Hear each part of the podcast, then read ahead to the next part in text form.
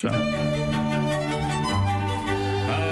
grand classique avec Laure d'Autriche. Allez, on part aujourd'hui dans l'opéra italien du 19e siècle avec Rossini. Oui, c'est une période spéciale de l'histoire de l'opéra où les chanteurs se battaient en duel sur scène pour ravir le cœur du public. Euh, des joutes musicales, des pirouettes techniques entre deux ténors ou un ténor et un baryton. L'opéra de l'époque est très virtuose. On est dans ce qu'on appelle le bel canto, le beau chant, avec ses voix puissantes comme ici dans l'acte 1 du Barbier de Séville de Rossini.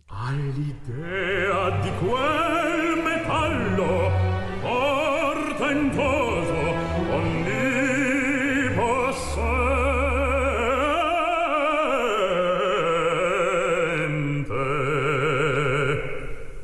un vulcano, un vulcano la mia mente già comincia, già comincia a diventar. Sì all'idea di quel metallo un vulcano la mia mente incomincia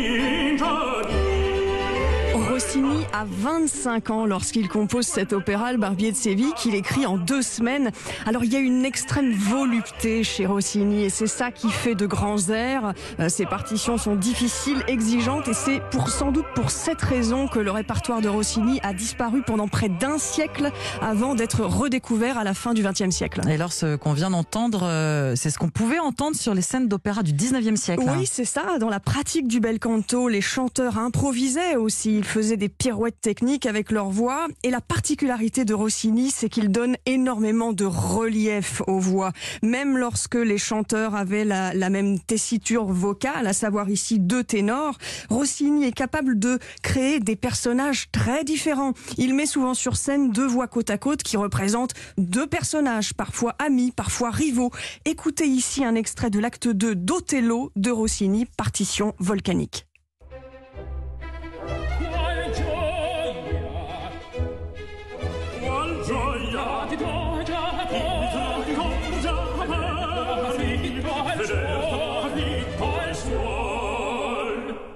Qual gioia?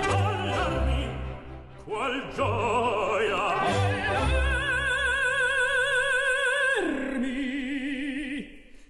Et le génie de Rossini, à mon avis, se trouve aussi dans la symbiose entre les voix et l'orchestre. On l'entend ici. L'équilibre entre voix et orchestre donne quelque chose de très puissant.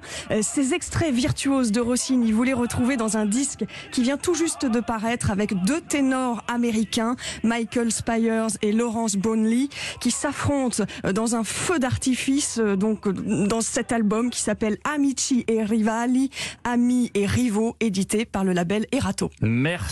Laure d'Autriche. Vous voyez, Sébastien Guyot et moi, on a à peu près la même euh, tessiture de voix. Et ben, pourtant, on fait un bon duo tous les, euh, tous les week-ends. Hein voilà, on est tous les deux des barytons. Voilà.